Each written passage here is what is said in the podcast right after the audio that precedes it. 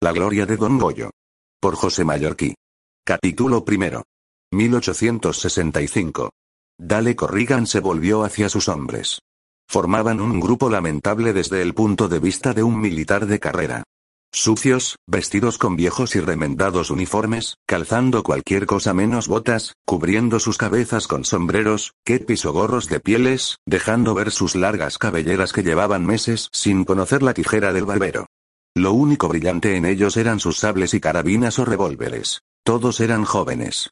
Casi adolescentes, con el vello muy crecido sobre el labio superior, en las mejillas y en torno a la barbilla. Los ojos les brillaban febrilmente.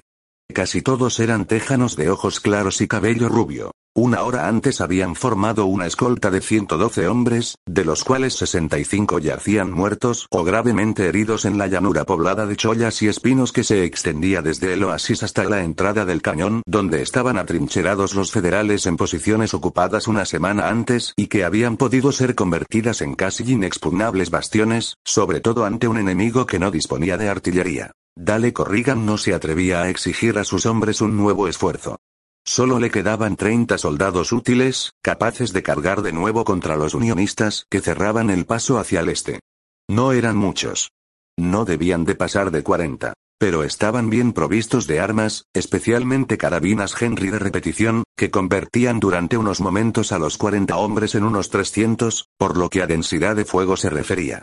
Dale odiaba con toda su alma aquellas carabinas y hubiera vendido su alma por poseer unas cuantas. Los unionistas, cuyos azules uniformes se veían tras los sacos terreros, habían fortificado sus parapetos con grandes árboles cortados y tendidos en el suelo, con el tronco hacia el parapeto y las ramas hacia los atacantes, formando recios y múltiples brazos que lograron frenar el segundo ataque confederado cuando hasta los doce tiros de cada carabina Henry fallaron contra el furioso ímpetu. Dale era el más joven coronel de la Confederación.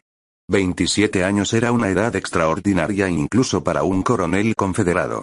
Sin embargo, la edad había sido el único obstáculo que impidió al coronel Corrigan convertirse en general. Méritos para alcanzar el grado le sobraban, y varias veces había sido propuesto para él. Nacido en Virginia, pero educado en el norte, era uno de los pocos militares de la Confederación que hablaba y juraba como un yankee, y por ello se le asignaron diversas y peligrosas misiones en terreno enemigo. La suerte era fiel amiga de Corrigan. Lo había sido durante cuatro años. Pero ahora le acababa de abandonar. Hugh Kramer se acercó a su jefe. Era bajo y sumamente peludo, hasta el punto de que su rostro desaparecía tras la áspera cabellera, que nacía rozando las túpidas cejas y uníase a una poblada barba y un enérgico bigote. ¿Cargamos otra vez? preguntó. No hay más remedio, suspiró Corrigan. Nos han cazado en la trampa y hemos caído en ella como chiquillos. Kramer se frotó la nuca, echando hacia adelante el apolillado fieltro que años antes había sido gris. Es una condenación, mi coronel. Sin embargo, no queda otro remedio. Solo hay agua para 20. Sobran 27 o 30. Y lo peor es que ellos lo saben. Pero usted ya ha atacado demasiadas veces. Déjeme que yo los lleve ahora a la muerte. Corrigan se mordió los labios. Suena ridículo hablar así, dijo. Llevarlos a la muerte. Y, no obstante, no se puede decir de otra manera. No se puede cruzar el cañón. No hay agua en el oasis, porque los federales volaron los pozos y tardaríamos dos semanas en abrirlos de nuevo. Para entonces ya habrían llegado los refuerzos unionistas y entre todos acabarían con los supervivientes. Es mejor atacar hasta que solo queden tres o cuatro. Hay que intentar salvar esa barrera, aniquilar a los que la defienden y seguir hacia Nuevo México. El otro mundo está más cerca, rió Kramer. Desde las trincheras se hacían algunos que otros disparos contra los oficiales. Las balas silbaban perdidas, cayendo a tierra sin fuerza para herir a nadie. Pero a medida que los jinetes se fueran acercando a los parapetos enemigos, la fuerza de las balas iría en aumento, y a 60 metros de la meta nuevos cuerpos caerían junto a los que yacían inertes, marcando los hitos de los anteriores avances. Dale Corrigan hubiera podido nombrar uno a uno todos aquellos cadáveres. Aquella madrugada aún eran seres vivos, cuerpos que se movían. Eran canciones alegres, chistes cuarteleros, baladronadas y juventud, y ahora solo eran cosas muertas. Eran mis mejores amigos y la realización de la más audaz de las empresas. No sé de qué hubiera servido el esfuerzo, pero estaba lleno de posibilidades. Retrasando el momento no ganamos nada, dijo Kramer. Hay que salvar la presa. Si no llegamos a tiempo, al menos puede servir para ayudar a la reconstrucción del sur. Tenemos cinco carros y cinco barriles de agua. Los caballos no pueden trabajar sin agua. Con los doce hombres al mando de Kous hay suficientes. Los demás sobramos. Intentemos un último esfuerzo. Procuremos arrollar a esos condenados yanquis, y si no conseguimos echarlos atrás, al menos lograremos asombrarlos con nuestro valor. Mientras hablaba, Kramer se había ido acercando a Corrigan. Cuando este menos lo esperaba y ya se disponía a desenvainar el sable para cargar hacia la muerte al frente de sus hombres, Kramer puso en práctica una de las enseñanzas recibidas en los garitos del Vieux Carré de Nueva Orleans. Su puño derecho partió hacia el hígado del coronel. Fue un golpe corto, pero que llegó cargado de la energía acumulada en cada uno de los músculos y tendones de aquel brazo capaz de decapitar de un sablazo a un enemigo. Corrigan se dobló hacia adelante, lívido, sin aliento, con los ojos inexpresivos, blancos y perdidos. Con su propio correaje, Kramer le sujetó al caballo para que no cayera al suelo y luego dio una palmada en las ancas del animal, que partió, lentamente, hacia donde habían quedado los carros. Luego, Hud Kramer se volvió hacia los soldados y gritó. Vamos a hacerles pasar un poco más de miedo. Los soldados se animaron. Algunos labios incluso dejaron ver una sonrisa. Oyóse el roce de los sables al ser desenvainados de nuevo y por fin los caballos trotaron hacia los parapetos nordistas. Estaban agotados por las anteriores cargas y ya no podían galopar con la energía de los primeros momentos. No era la suya una de esas frenéticas y trágicamente bellas cargas.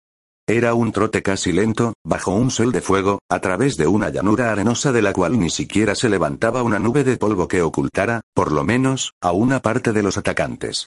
Estos se destacaban sobre un lejano fondo de cenicientas montañas coronadas de nieve, y, de tan agotados, ya ni se esforzaban por curvarse sobre sus caballos y hurtar el cuerpo a las balas. A cien metros empezaron a caer algunos. Los federales, con el cuerpo casi al descubierto, disparaban rítmicamente, bajando las carabinas para mover la palanca que extraía una humeante cápsula e introducía en la recámara otro cartucho. Hud Kramer, acurrucado tras la cabeza de su caballo como tras un peñasco, observaba, como hipnotizado, sin poder ver nada más ni pensar en otra cosa, el dorado y luminoso arco que trazaban al sol las cápsulas vacías al saltar fuera de la recámara de cada rifle. Era un arco perfecto, alegre como un salto de carpa, como el brinco de una moneda en el aire. A 60 metros, Kramer disparó su carabina. Era una Verdan, de la que Jude había sacado mucho partido y a la cual conocía como si hubiera recorrido a gatas todos sus recovecos. Un gigantesco sargento yanqui de rojiza barba dio un salto atrás y tiró al aire su carabina como si jugara con ella y quisiese cogerla al vuelo. Pero antes de que el arma empezara a caer, el hombre se curvó hacia adelante y cayó de bruces. Hud calculó que la carabina debió de pegarle, al bajar, en plena cabeza. Con el pulgar levantó de nuevo el martillo y el cierre, metió un segundo cartucho y, consciente de que no podría disparar por tercera vez, buscó el mejor blanco posible.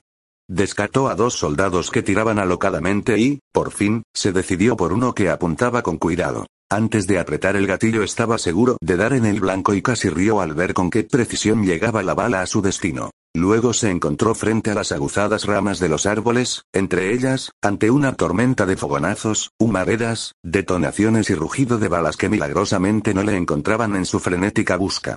Por fin, sin saber cómo, llegó hasta el parapeto.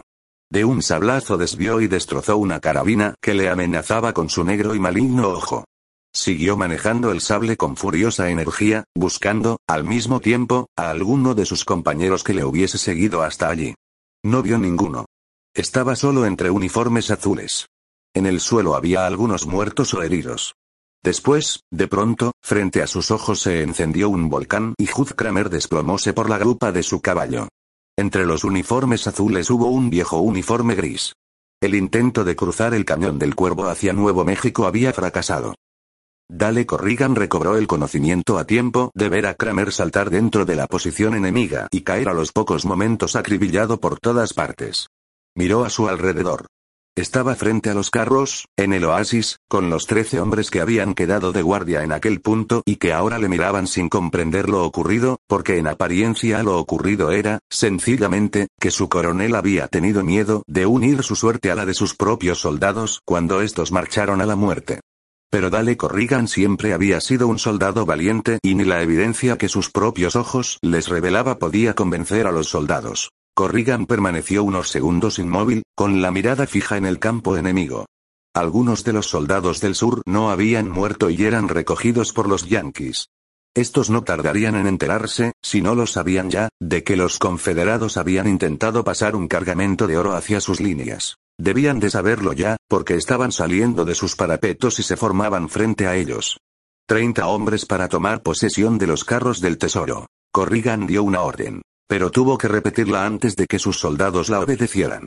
Por fin se fueron colocando en sus puestos previstos y, con abundantes municiones al alcance de la mano, aguardaron a los del norte, que iban llegando al paso, desplegados en guerrilla, con sus carabinas cruzadas sobre el pecho. Los del sur iban provistos de sharps de largo alcance y eran buenos tiradores.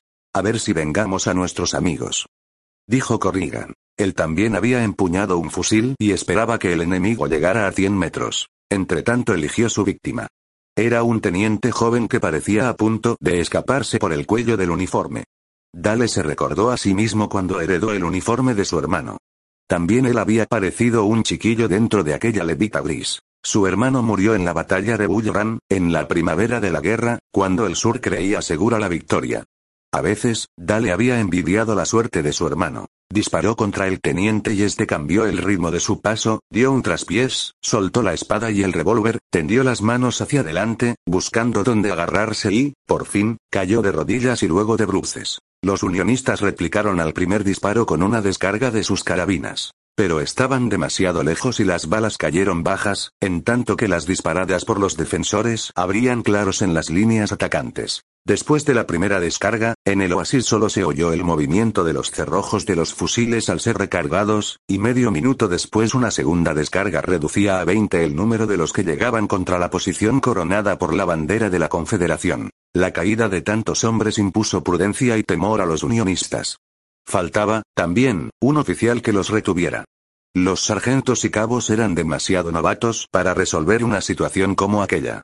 Primero se pararon. Luego dieron media vuelta y quisieron huir por un terreno descubierto que ya había se demostrado peligroso para los que intentaban cruzarlo bajo el fuego de una tropa bien atrincherada. Los potentes Sharps se cebaron en aquellos hombres que huían sin orden ni sentido, y a los confederados les cupo la relativa satisfacción de haber vencido en la última parte de un encuentro en el cual el campo no quedaba para ninguno de ellos, ya que si los federales no podían apoderarse del tesoro, tampoco podían los confederados llevarlo hasta sus líneas. Tampoco podían permanecer en el oasis, pues de los cercanos fuertes unionistas no debían tardar en llegar refuerzos para los defensores del cañón del cuervo, quienes entonces podrían repetir sus ataques en mayor escala y potencia. Corrigan revistó sus fuerzas.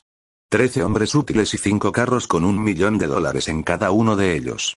Ante todo convenía reducir la impedimenta, y lo primero que debía hacerse era trasladar el oro de unos carros a otros, reduciendo el número de vehículos a dos cargados con el oro y otro con solo el agua y víveres. Corrigan decidió emplear una vieja táctica. En primer lugar daría descanso a sus hombres en el oasis, para engañar a los confederados, que debían de estarle observando desde la entrada del cañón, ordenó a cinco de sus hombres que empezaran a trabajar en los pozos. El oasis había tenido hasta el día antes tres profundos pozos que bajaban en busca del agua que corría a 60 metros bajo el nivel del suelo. Eran magníficos pozos, inagotables incluso en las largas sequías, y el agua se subía por medio de cuerdas y cubos de madera. Por el oeste los pozos quedaban ocultos por unas ligeras alturas, y cualquiera que llegase por allí los dominaba, haciéndolos defendibles. Por ello el teniente Grives decidió, acertadamente, replegar sus fuerzas hasta la entrada del cañón del cuervo y antes lanzar dentro de los pozos grandes cargas de pólvora de cañón. Las explosiones derrumbaron las paredes de los pozos, cegándolos en su totalidad. Cuando los confederados llegaron y ocuparon el oasis, encontráronse con la inesperada y desagradable sorpresa de que allí no había más agua que la traída por ellos en las cubas y barriles. Es decir, justamente la imprescindible para tres días, insuficiente para los diez días de viaje a través de secos desiertos que debían recorrer si querían llegar a las líneas amigas, dando un rodeo para evitar el cañón del cuervo. Atravesando este, la distancia a salvar se reducía a la mitad. Pero bien atrincherados a la entrada encontrábanse los yanquis que antes acamparon en el oasis. Por esto había atacado Dale la entrada del cañón. Por eso, luego, envió a la muerte a sus soldados, a fin de que los pocos supervivientes pudieran intentar el rodeo o la retirada. Era un viejo problema muchas veces repetido. Si hay poca agua y muchos para beberla, la única solución es reducir el número de bebedores, ya que la cantidad de líquido es inalterable. Ahora quedaba agua suficiente para la retirada hacia la costa de California. Era marchar hacia terreno enemigo. Pero en ello estribaba la única posibilidad de éxito, porque sus enemigos nunca imaginarían tanta audacia. Aquella noche se encendieron hogueras en el oasis. Los federales supusieron, por ellas y por lo que habían visto acerca del trabajo en los pozos, que los confederados intentaban quedarse en el oasis y llegar de nuevo hasta el agua. Lo creyeron porque estaban seguros de que a los hombres de Corrigan no le quedaba ni una gota de líquido. Al hacerse de noche, y después de encender las hogueras, el coronel reunió a sus trece hombres y les habló con voz impersonal, como si todo aquello nada tuviera que ver con él. Vosotros conocéis el motivo de nuestro viaje. Tenemos que hacer llegar una cantidad de oro a nuestras líneas, y no va a ser fácil conseguirlo. Hemos intentado forzar el paso del cañón del cuervo. Pero ya habéis visto lo que ha ocurrido. Uno de los soldados rió burlonamente. Corrigan comprendió el motivo. Esa risa es una falta de respeto y disciplina. Pero no estamos en condiciones de ser demasiado estrictos en eso de la disciplina. Sé lo que algunos suponen. Creen que yo debería estar muerto ahí, en la llanura, entre mis amigos. Hubiera sido mucho más fácil que regresar aquí. Pero tuve que volver contra mi voluntad, por culpa de las circunstancias, y ahora he de seguir adelante con la misión que me fue confiada por el presidente Jefferson Davis. Ya habéis visto que el oro se ha metido en dos de los carros y el agua en otro. Quedan dos carros que han de ser cargados de piedras. Estos carros se dirigirán hacia el este, bordeando la sierra en busca del paso roto. Mucho antes de alcanzarlo os alcanzarán los federales y os harán prisioneros. No debéis luchar, pues sería inútil. Vuestro trabajo ha de consistir, únicamente, en despistar a los enemigos, atraerlos hacia vosotros y dar tiempo a que el oro llegue a su destino.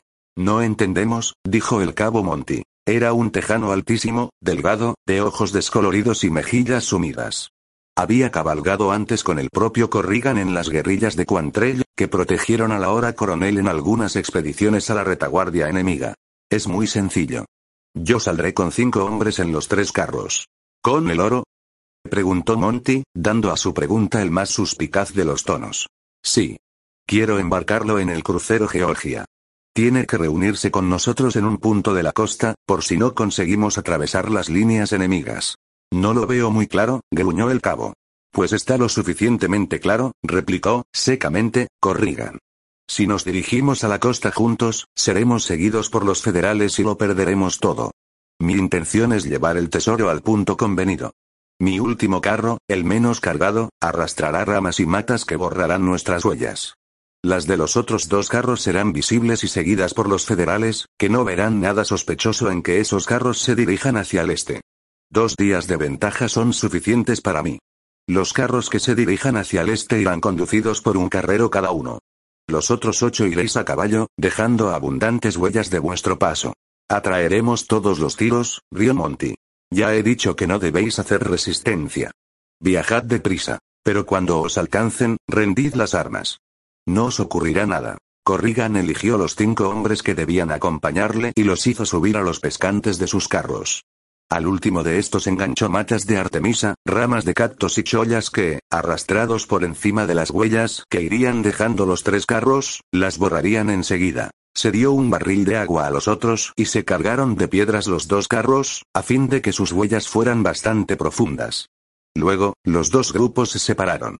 Unos hacia el este, los otros hacia el oeste.